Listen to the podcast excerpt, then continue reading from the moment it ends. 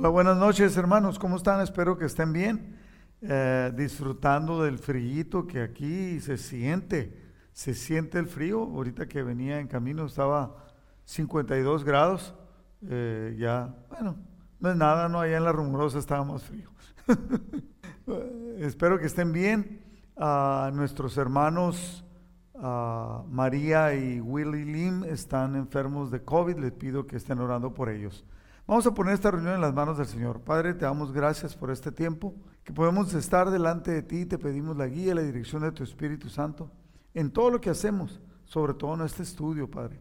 Eh, unge mis labios, que sea de bendición cualquier cosa que yo vaya a decir, Padre, que solamente sea de edificación en el nombre de Jesús. Amén. Bueno, estamos a punto de terminar el libro de los Hechos de los Apóstoles. Y vamos a estudiar hoy el capítulo 27. Como usted sabe, solamente tiene 28 capítulos. El domingo terminaremos por completo y tal vez hagamos un pequeño resumen, ¿no? Y le puse yo a, este capítulo siendo ejemplo.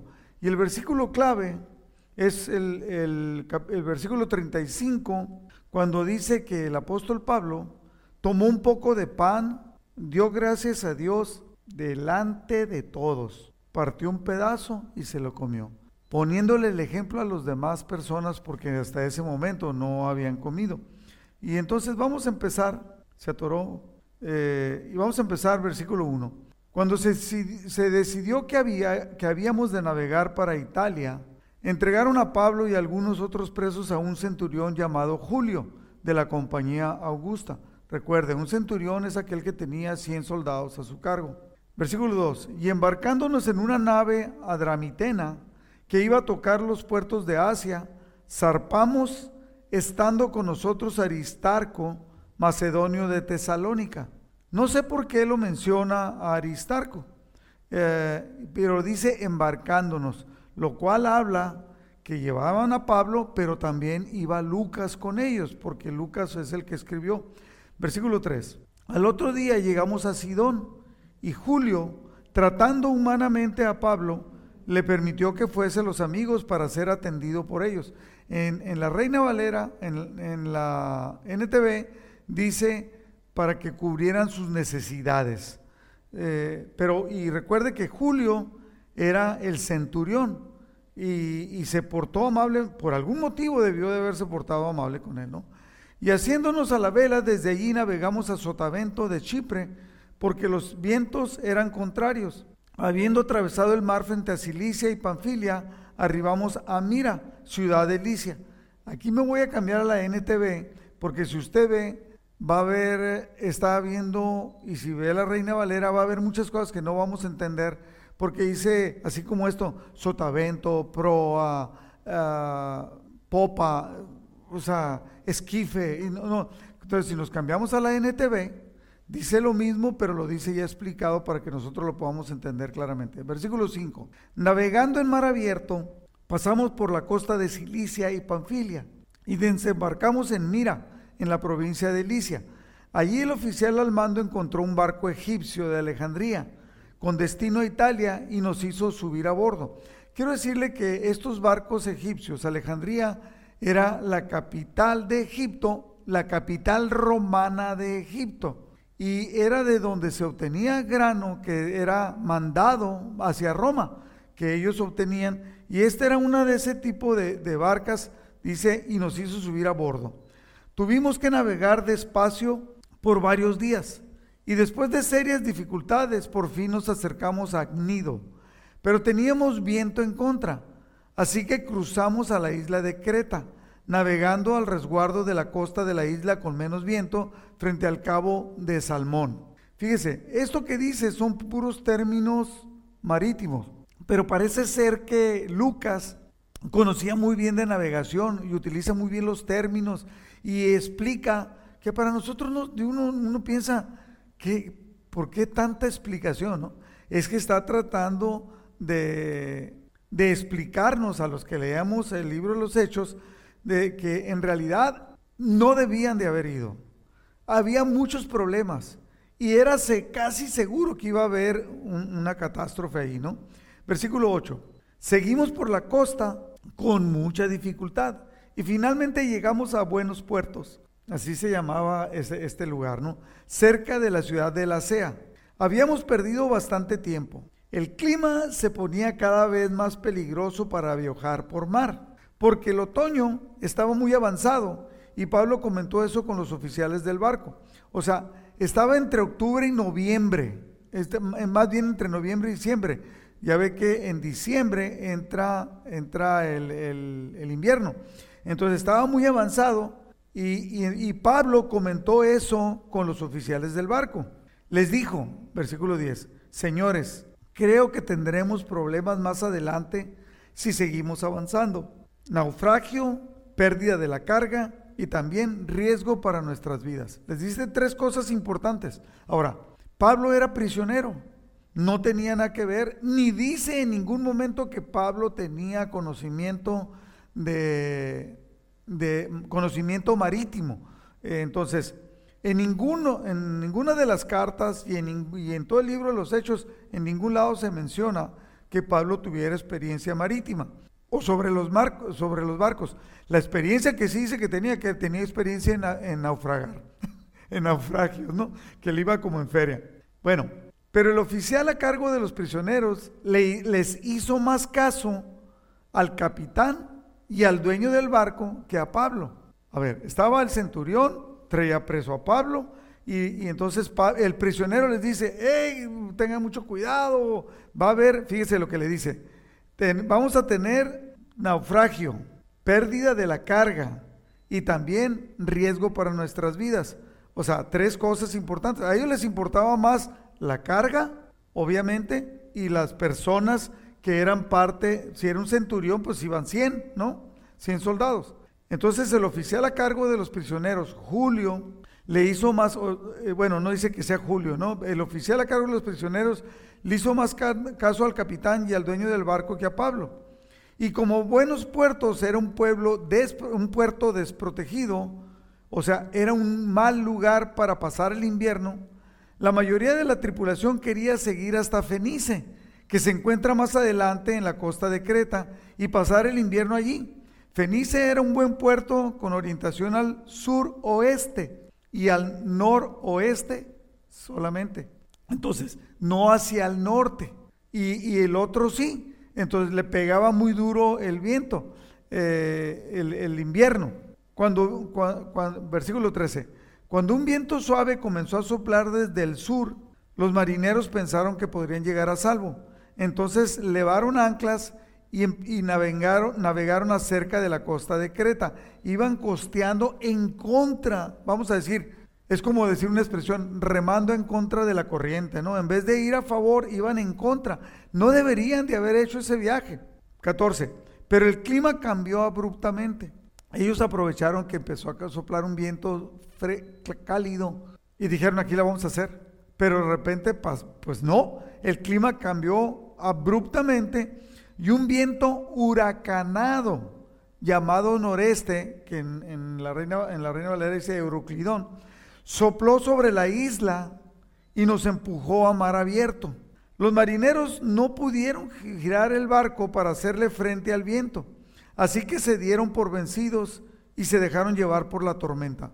Recuerde que no eran barcos mecánicos, eran barcos de velas y, y, usaban el viento con la experiencia que tenían para hacerlos avanzar.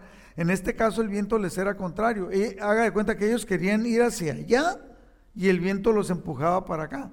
Entonces, en verdad se volvió una catástrofe, ¿no? Versículo 16.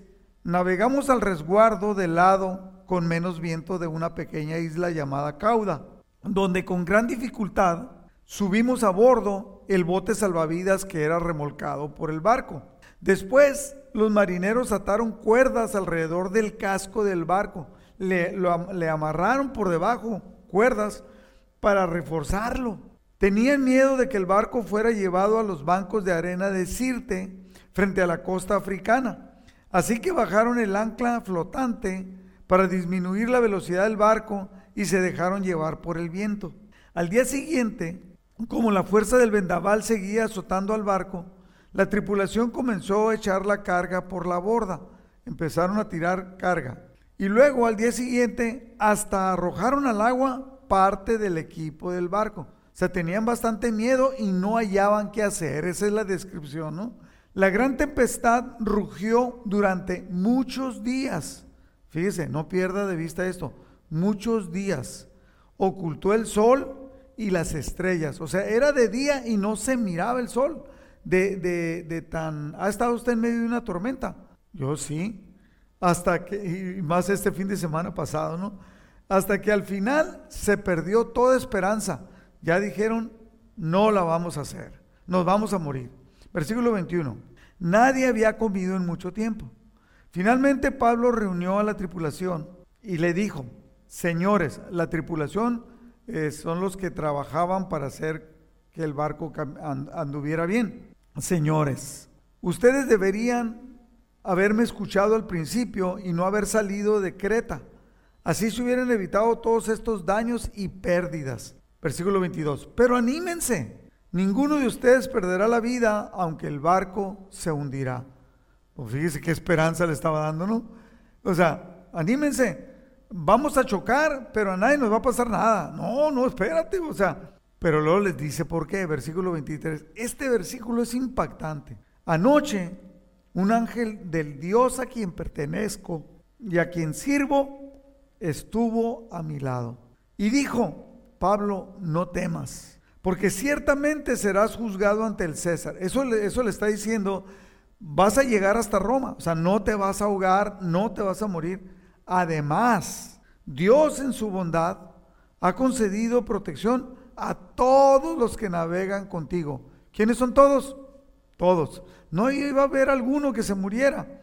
Así que, versículo 25, anímense. Pues yo le creo a Dios. Yo le, yo le voy a poner y, y sucederá tal como Él lo dijo. Fíjese la tremenda fe de Pablo. Les dice, estuvo un ángel conmigo, el ángel del Dios, a quien, de Dios, a quien pertenezco y a quien sirvo, estuvo a mi lado. Y me dijo que no va a haber pérdida, que vamos a naufragar, pero vamos a salir vivos todos. Así que anímense, pues yo le creo a Dios. Sucederá tal como Él lo dijo. Pero seremos náufragos en una isla. O sea, todavía les da detalles el barco se va a hundir, vamos a naufragar, pero vamos a llegar a una isla. Ahí vamos a, llegar.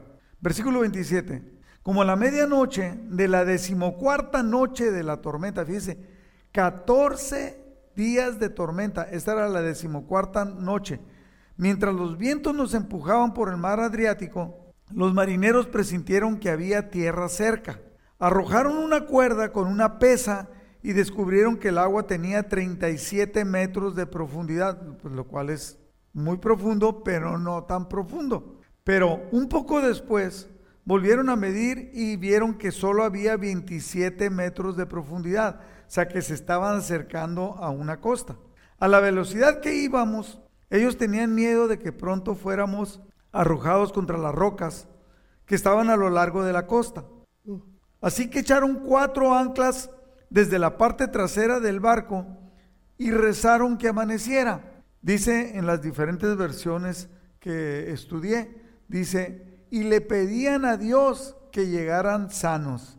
Le pedían a Dios que no les pasara nada. Y esta versión, NTV, que es la que estoy leyendo, Nueva Atracción Viviente, dice, y rezaron que amaneciera. Luego, los marineros trataron de abandonar el barco. Bajaron el bote salvavidas es lo que le llaman la Reina Valera el esquife. Bajaron el bote salvavidas como si estuvieran echando anclas desde la parte delantera del barco. Estaban simulando, pero la intención era que se iban a ir. Pero Pablo, que era muy inteligente, que tenía algo que Dios le había dado, le dijo al oficial al mando y a los soldados, va con el oficial al mando y les dice, todos ustedes morirán, a menos que los marineros, que son los que saben manejar el barco, se queden a bordo. Entonces los soldados le hicieron caso, ahora sí le hicieron caso. Cortaron las cuerdas del bote salvavidas y lo dejaron que se fuera, que se quedara a la deriva, que se perdiera. Así nadie podía escapar. Cuando empezó a amanecer, versículo 33, Pablo animó a todos a que comieran. Ustedes han estado tan preocupados que no han comido nada en dos semanas, les dijo. Por favor, por su propio bien, coman algo ahora, pues no perderán ni un solo cabello de la cabeza. Así que tomó un poco de pan, dio gracias a Dios delante de todos, partió un pedazo y se lo comió, mostrándole a él a ellos que era verdad lo que estaba diciendo y que no había por qué temer. Entonces todos se animaron y empezaron a comer. Los 276 que estábamos a bordo empezaron a comer. Después de comer, la tripulación redujo aún más el peso del barco, echando al mar la carga de trigo. Cuando amaneció, versículo 39, no reconocieron la costa, pero vieron una bahía con una playa y se preguntaban si podrían llegar a la costa haciendo encallar el barco, o sea, haciendo lo que pegara o sea, no con anclas, sino que pegara, encallar quiere decir que llegaba a la, a la arena o a tierra y ya no se podía mover porque se había atorado. Entonces, versículo 40, entonces cortaron las anclas y las dejaron en el mar, porque estaban detenidos por las anclas. Luego soltaron los timones, izaron las veas de proa y se dirigieron a la costa. Pero chocaron contra un, un banco de arena y el, bar el barco encalló demasiado rápido.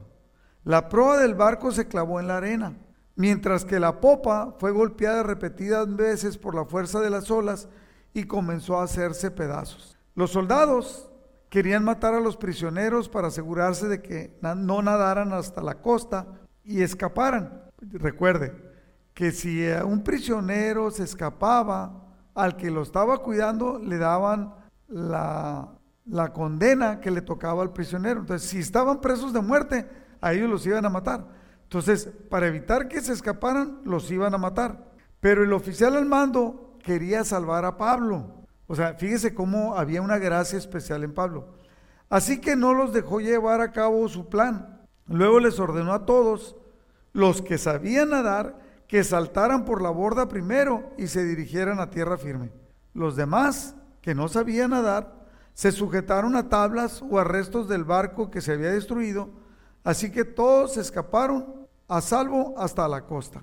Hasta ahí es donde, donde termina este capítulo 27, que en realidad narra una odisea marítima de este naufragio de este, de este barco, en el cual llevaban a Pablo con rumbo a Italia, rumbo a Roma. De aquí puedo, puedo yo extraer cinco principios que podemos aplicar en nuestra vida. Eh, y fíjese, es solamente una, el relato de una odisea, pero siempre debemos de extraer algo eh, que podemos. Número uno, la gracia de Dios nos da favor con los demás. Cuando Dios está contigo, algo pasa. Los demás notan algo en ti. Dice, fíjese lo que dice el versículo 3. Cuando atracamos en Sidón, Julio, que era el centurión, fue muy amable con Pablo ¿Por qué fue amable con Pablo? Y le permitió desembarcar para visitar a sus amigos, a fin de que ellos pudieran proveer sus necesidades. O sea, Julio, el centurión, que no creía en Dios, vio algo en Pablo. Y eso es lo que la gracia de Dios hace con nosotros. En el libro de Daniel vemos algo parecido. En el capítulo 1, versículo 17, había cuatro jóvenes que estaban, los trajeron de, de Israel, secuestrados hacia el destierro. Dice, a estos cuatro jóvenes Dios les dio aptitud excepcional para comprender todos los aspectos de la literatura y la sabiduría. ¿Quién se los dio? Dios. Algo excepcional, algo sobresaliente. Y a Daniel Dios le dio la capacidad especial de interpretar el significado de visiones y sueños. Versículo 19. O sea, los llevaron ante el rey. El rey habló con ellos y ninguno le causó mejor impresión que Daniel, Ananías, Misael y Azarías, de modo que entraron para estar siempre con el rey, o sea, al servicio real. Versículo 20.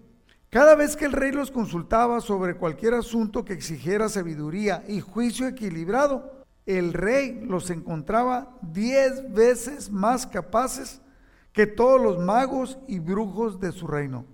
¿Por qué? Porque Dios había derramado una gracia especial. El apóstol Pablo conocía muy bien la gracia de Dios. Escribió en varias cartas y uno de los saludos era gracia y paz. Que la gracia de Dios esté con ustedes, que les acompañe Y, yo no sé si a usted le ha pasado, pero a mí me ha pasado. Eh, que de repente tú estás buscando algo, no lo dices, no lo mencionas y te ponen a alguien difícil y, y de repente él ve algo en ti que tú no sabes qué es, que es la gracia de Dios. Él ve algo en ti que empieza a mostrarte favor hacia ti. Ese es el punto número uno. La gracia de Dios nos da un favor con los demás. Ah, el día de ayer en la noche, las damas en la reunión de damas se reunieron y escuché a una dama, porque yo estaba ahí oyendo que estaban ahí, mi señora con el grupo de damas, y una, una dama dijo, ¿se han no sé si ustedes se han fijado, que nosotros platicamos con Dios, le pedimos, y hay cosas a veces que no le pedimos, pero a veces platicamos así como con Dios, que cómo me gustaría, pero no se la pedimos. Y de repente, al paso del tiempo, te das cuenta que empiezan a, suceder esas cosas en tu vida. Y esa es la gracia de Dios actuando a favor de nosotros. Punto número dos, principio número dos. La sabiduría de Dios, la cual nos da dones, nos capacita en muchas áreas. Ah, muchas veces nosotros, yo no sé si a usted le ha sucedido, pero el Espíritu Santo nos da, obviamente que nos da dones. Y muchas veces esos dones, uno es palabra de ciencia, otro es palabra de sabiduría. Cuando hablas cosas que no entiendes o, entiendes cosas que no sabes, que no sabes que las sabes. Eh, ¿Se acuerda de, eh, de Pedro con Ananías y Zafira? Que él no sabía que le habían mentido al Espíritu Santo, pero cuando ve que le declara a Ananías algo y le dice que está mintiendo al Espíritu Santo, ¿Por qué? Porque Dios le reveló, el Espíritu Santo le reveló a Pedro palabra de sabiduría y palabra de ciencia. Están mezclados. Y aquí el, apóstol Pablo, de alguna manera, estaba capacitado en muchas áreas de parte de Dios. Fíjese en el versículo 10 y 11, cuando le dice, señores, creo que tendremos problemas más adelante si seguimos avanzando.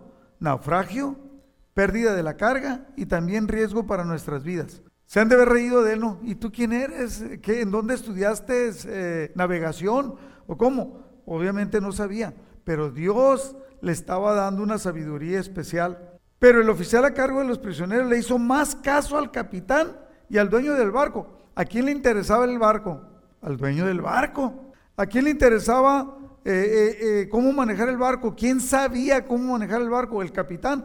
Entonces, como un prisionero, pero ese prisionero llamado Pablo tenía a Dios de su lado. Sabe que Dios está con usted y muchas veces le va a dar ah, sueños, dones, talentos. He repetido, he, repetido varias veces esto. Había un, un, cristiano que le pedía a Dios que fuera prosperado. Él no tenía ni mucho dinero ni nada. Y, pero, pero le creyó a Dios, se hizo cristiano, le creyó a Dios y empezó a depender de Dios. Entonces, esto está escrito en un libro por él. Entonces, este hombre va por la... Yo no sé si usted ha manejado por Texas. Yo he cruzado Texas de lado a lado. Desde el, desde el Paso o las Cruces, ahí. Las Cruces Nuevo México, ahí entras a Texas. Y lo he cruzado hasta donde llegas allá por... ¿Qué será? Alabama Mississippi. Allá por Mississippi lo, he cruzado. Y son unas llanuras tremendas, ¿no? Tremendas. Eh, hasta antes de llegar a, Dallas, a Fort Worth. Toda esa parte, todo, todo es una llanura. Entonces este hombre iba atravesando y de repente siente que Dios le dice, párate. Y él se para y dijo, Señor, ¿por qué me paro? Aquí no hay nadie, ¿no? O sea, y este cuate se para y le dice, bájate. Entonces se baja y, empieza a orar, empieza a orar, Señor, ¿qué es lo que quieres? Y Dios le revela que el suelo donde está, que lo compre, que lo compre porque Dios lo va a bendecir con esa tierra. Pues, pues Señor, pues una llanura. Pues lo compró porque había petróleo y se volvió millonario. Y obviamente el dinero consiguió todo. Y no nomás eso. También hay otro caso de otro hombre que no sabía nada y Dios va por una llanura y le dice Dios, cómpralo. Y entonces, Señor, pero no tengo dinero, consigue dinero, cómprelo, lo, está, estaba regalado. Y entonces Dios le empezó a dar sabiduría, ideas, y empezó a plantar cacahuate. Dios le dijo que plantara cacahuate, él no sabía nada de cacahuates. Se metió a estudiar cosas de cacahuate y empezó a sacar productos de la cáscara, aceite del cacahuate. Entonces, Dios, la sabiduría de Dios dada a nosotros, nos da dones y nos capacita en muchas áreas. Yo, yo conozco personas, no voy a decir nombres, conozco personas de nuestra congregación que haga de cuenta que casi no estudiaron nada o estudiaron una carrera comercial ahí sencillita mas sin embargo, Dios les ha dado dones para que se desarrollen y les dado una capacidad tremenda en diferentes cosas. Cosas que dices tú, ¿cómo llegó a saberlo? Y le preguntas a veces a la persona, ¿cómo sabes esto? No sé, se me empezó a ocurrir. Yo creo que desde niño sentí, desbarataba radios, desbarataba televisiones y toda esa inquietud que tenemos de niños. Dios derrama dones y pone dones y sabiduría en aquellos que le amamos. Número tres, se atoró. Eh, bueno, antes del tres, dice, nadie había comido mucho. Finalmente Pablo reunió a la tripulación y les dijo, ustedes deberían haberme escuchado al principio y no haber salido de Creta. Pero ¿quién era Pablo? Pues, ¿quién era Pablo para el oficial o quién era Pablo para cuando había un capitán del barco que sí sabía navegar y cuando estaba el dueño que si, si se perdía el barco, en realidad el que le iba a perder, era él. Ahora sí, punto número tres. Una cosa que podemos aprender aquí de Pablo es ser siempre personas de ánimo. Eso es bien importante.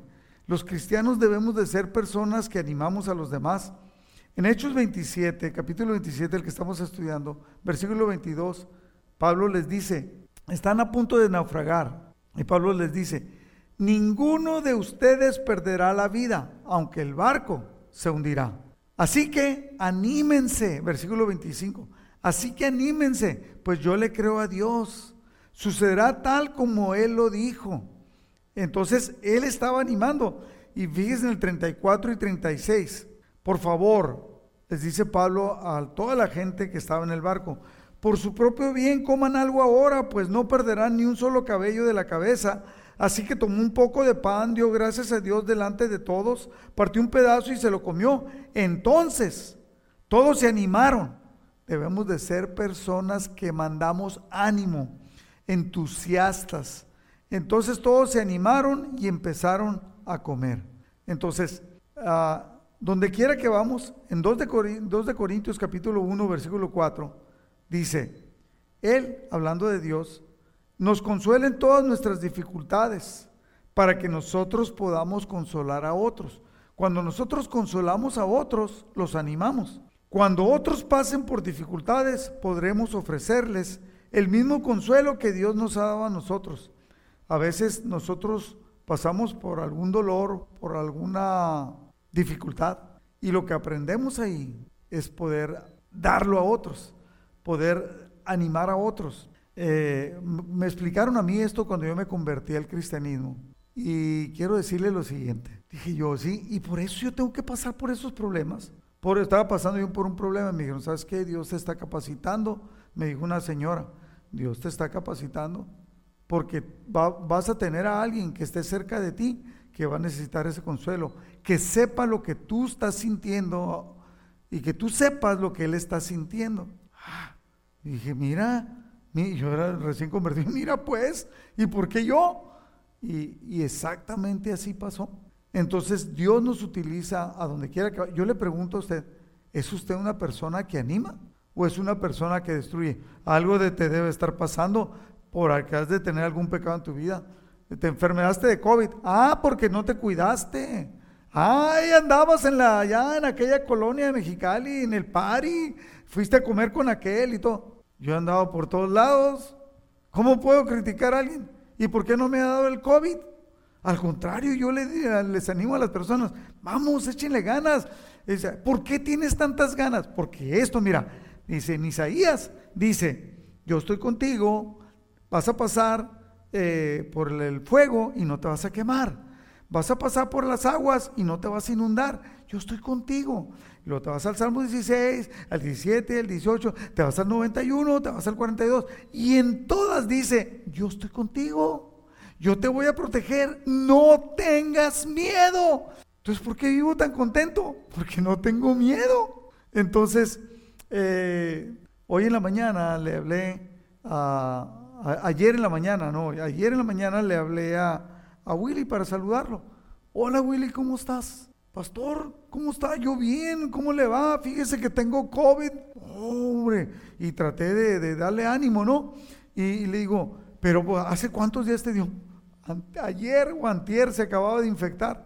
Este, eh, y le, salió infectado por una, hija, eh, no podía evitar el contacto. Entonces, ¿sabes qué, Willy? Eh, mira, han pasado muchos, fulano de tal, los Maderos, los Guanchos, los Gallo, eh, los, los, Fonseca, los López, eh, Martín López, eh, y, todos han salido adelante. Ánimo, vamos a estar orando por ti inmediatamente, lo voy a poner en, la, en, amistosos y muchos vamos a estar orando por ti. Ánimo, y ahorita voy a orar, a orar por ti y por tu señora. Sale, sale. Y empecé, Padre, te doy gracias por él. Y empecé a orar directamente con él por él, por protección, por sanidad, declarando la sanidad. Porque si no lo creemos, no va a suceder. Es un poder especial que Dios nos dio.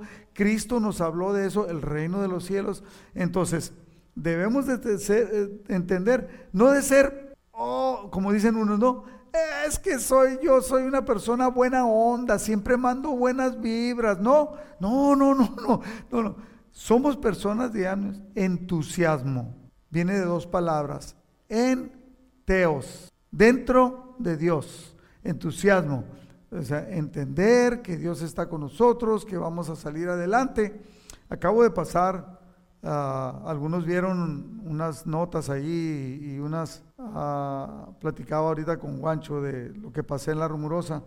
Nos fuimos a, ver nevar, ¿no? va, a nevar, dije Nunca vimos que iba a ser la, tormenta de, la nieve más grande de los últimos, no sé, 30 o 40 años en la rumorosa. Y simplemente vimos que iba a nevar. Dice Chuyín, es que te mandé una señal pa, diciendo que iba a ser una tormenta. Pues sí, pero ya no había internet, ya no había teléfono, yo estábamos aislados y había una locura de gente, ¿no? Todo el mundo disfrutando porque iba a nevar y que empieza la nevada, ¿no? 10 de la noche, 11, me levanto a las 2 de la mañana y veo que está nevando bien duro, ¿no? Y, yo así muy contento, y no hay luz para poder tomar video, cámara, no, porque al ratito va a dejar de nevar. Las 11, las 12, las, las 2 de la mañana, las 4, las 5, nevando a las 7, las 8, y una tremenda nevada. Y la nieve iba, iba subiendo, ¿no? Y entonces dije, ay, qué suave, qué bonito. Empecé a tomar videos. Y dije, no voy a salir, mi carro no va a salir. Y, este, y ánimo, ¿no? Pues ánimo. Y a paliar, nevando y a paliar para poder que hubiera camino, porque yo había escuchado que cuando la gente no sabe, cuando neva, si no paleas la nieve que está muy blandita, se pone bien dura y luego no la puedes quitar y te quedas atorado. Y se acabó el agua, no se acabó el agua, pero se congelaron las tuberías. Entonces todos, y, vamos, le dije a Yolanda, no, no lleves tanto de comer, hombre, allá están los restaurantes, allá vamos y comemos. Sí, ¿para qué andar cargando? Pues tómala. Pues no podíamos salir y los restaurantes estaban cerrados, ya que nevó y todo, pues ya no había gente. Mucha gente de Mexicali se tuvo que quedar arriba en los carros a dormir porque cerraron la carretera. Y todo aquello que era un espectáculo bien bonito se volvió un caos, ¿no? Pero no pierdas el entusiasmo. Estaba nevando, estaba 29 grados y ahí estaba yo en, las 7 y media de la mañana, estaba yo paleando afuera y tenía que palear hasta la calle, paleando la, nieve y sacándola para que mi carro, que es un carro chiquito, que es un Corolla, pues un chiquito, pues no está alto, ¿no? Y, no tiene tanta fuerza y no es 4x4. Ese entró y salió, pickups grandotes, se atoraron y mira, se atoró un pickup son así y se atoraban en el y atorados. Y mi carrito se me quedó viendo y este que, brother, yo tengo a Dios, Dios está conmigo, ¿no? Ánimo. Y le dije a un cuate que estaba ahí como con la cara asustado, le dije, ánimo, sí se puede, ¿cómo no? Tú vas a poder, ánimo. Nosotros debemos ser personas que siempre demos ánimos. ¿Qué tipo de palabra das tú a los demás? ¿Qué pasó, Guancho? No me asustes. punto número cuatro se quedó ahí algo, ¿no? Es un efecto, un efecto visual. Punto número cuatro, cuarto principio. conocer y entender nuestra identidad. Este es el punto más importante casi de todo el libro de los hechos de los apóstoles. Es algo que me encanta. Cuando Pablo le dice, o sea, cuando Pablo entiende, nosotros el, el principio es conocer y entender nuestra identidad. ¿Quién soy?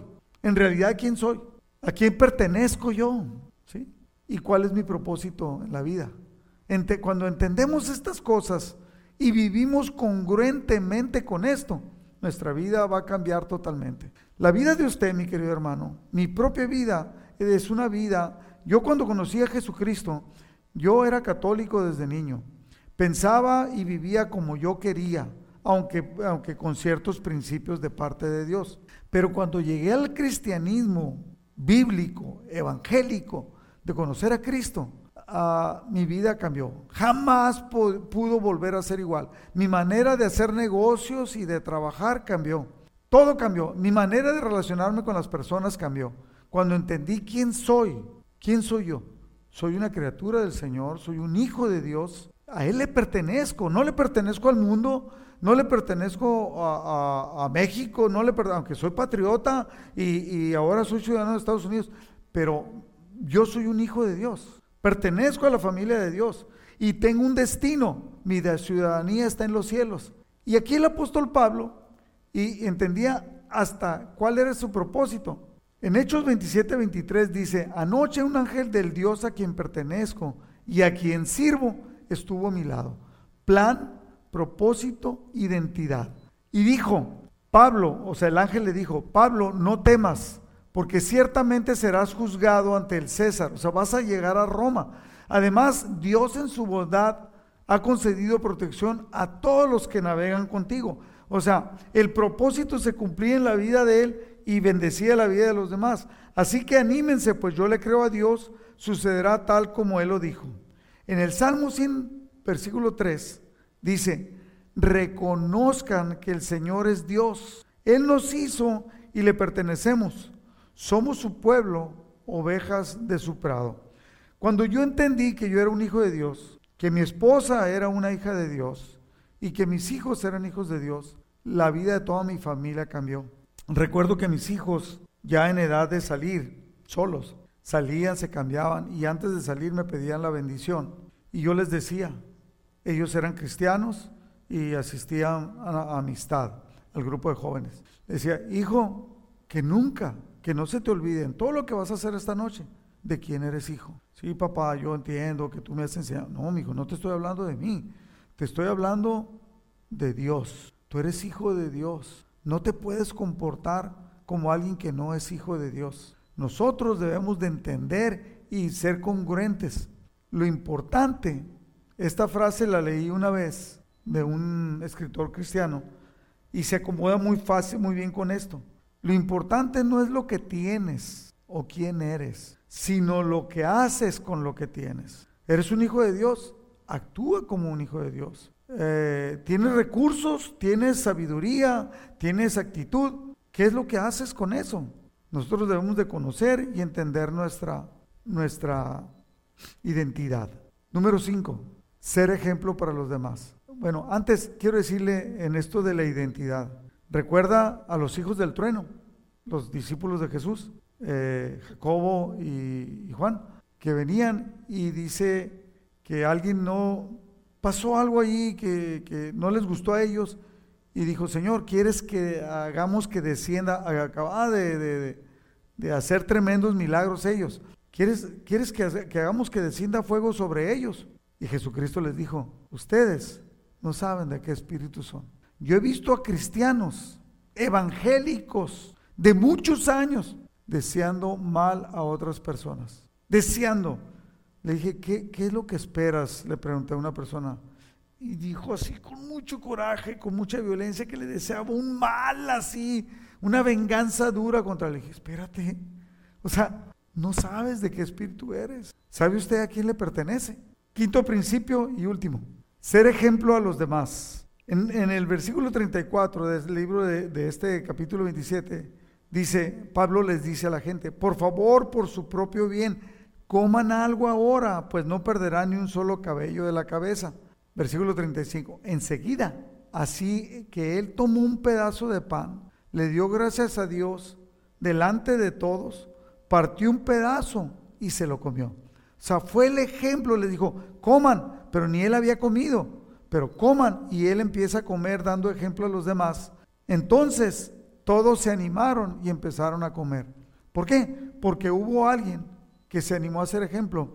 No ejemplo al comer, ejemplo al confiar en Dios. El ejemplo que él estaba dando es que estaba confiando en un Dios que le había revelado que los iba a cuidar. Nosotros tenemos que ser ejemplo a muchas personas que están pasando por problemas. Hay muchas personas que están pasando por dificultades. Hay muchas personas cerca de nosotros que necesitan a Dios en su vida. Y nosotros lo tenemos y a veces no lo compartimos. Tenemos que compartirlo. Tenemos que ser ejemplo para los demás y vivir. Recuerde esto. Esta frase un día lo leí y me encantó. Dice, la palabra te puede convencer, pero el ejemplo te puede arrastrar. Te puede arrastrar hacer algo que el otro te está poniendo ejemplo. Voy a terminar con esto. Meditando en todo esto, yo recuerdo que el ejemplo grande para mí fue mi papá. Y le voy a decir una cosa. Tengo 65 años. Casi no recuerdo palabras de mi papá pidiéndome o haciéndome que yo fuera a la iglesia o que buscara a Dios. No recuerdo casi ninguna palabra, créame, pero lo que sí recuerdo es que él leía la Biblia. Lo que sí recuerdo, que él me llevaba a la iglesia. No me mandaba, él me llevaba a la iglesia. Sí recuerdo que él servía en el grupo de varones en la iglesia. Recuerdo que cuando hacían algún evento en la iglesia para recaudar fondos, él era el primero que estaba trabajando de día, de noche, a veces hasta la madrugada. Eh, lo recuerdo sirviendo. El ejemplo que él me puso para buscar a Dios fue tremendo. A mi mamá sí recuerdo muchas palabras que habló conmigo, pero lo que más recuerdo es que cualquier necesidad nos hincaba a todos y nos poníamos a orar. Siempre hablando la palabra de Dios. Eso es ejemplo. Y ese es el ejemplo que nosotros debemos de darle a nuestros hijos, a nuestros hermanos, a nuestra esposa. Yo no voy a convencer a mi esposa con palabras. Yo lo voy a convencer con el amor de Dios que tengo yo en mi vida y con, con el ejemplo que yo le puedo dar a los demás. Si yo quiero disipular a alguien aquí en la iglesia, llámense los que se llamen, que no voy a decir nombres, sé que voy a lograr más con el ejemplo que yo pueda dar que con lo que yo les pueda decir. El ejemplo te lleva adelante, te arrastra a hacerlo. Así que mi querido hermano, estos cinco principios aplíquelos y verá cómo Dios va a hacer maravillas a través de usted. Incline su rostro. Padre, te damos gracias, Señor, por este tiempo que podemos venir delante de tu presencia. Señor, gracias por tu palabra que nos enseña, que siempre nos está instruyendo. Te damos gracias, Señor. Te pedimos que nos capacites a cada uno de nosotros para ponerlo en práctica, para que nuestros hijos, nuestros hermanos, nuestros parientes, nuestros amigos puedan buscarte a ti. Enséñanos a cada uno de nosotros a ser ejemplo para llevar adelante. Te doy gracias por los que todavía tienen a sus hijos, que son papás y mamás, y tienen a sus hijos en sus casas y con los cuales pueden ser ejemplo y a enseñarles a disfrutar de la palabra, a compartir de la palabra y, compartir de los beneficios que Dios trae a sus vidas, para que ellos puedan a su tiempo, en su tiempo, poder enseñar a otros, Padre, y así podamos seguir como tú le pediste a Moisés que lo hiciera, para, para que nos guiara, para que enseñáramos a nuestros hijos y a nuestros nietos. Por ello te doy gracias, te doy gracias por la vida de cada uno de mis hermanos en el nombre de Jesús. Amén.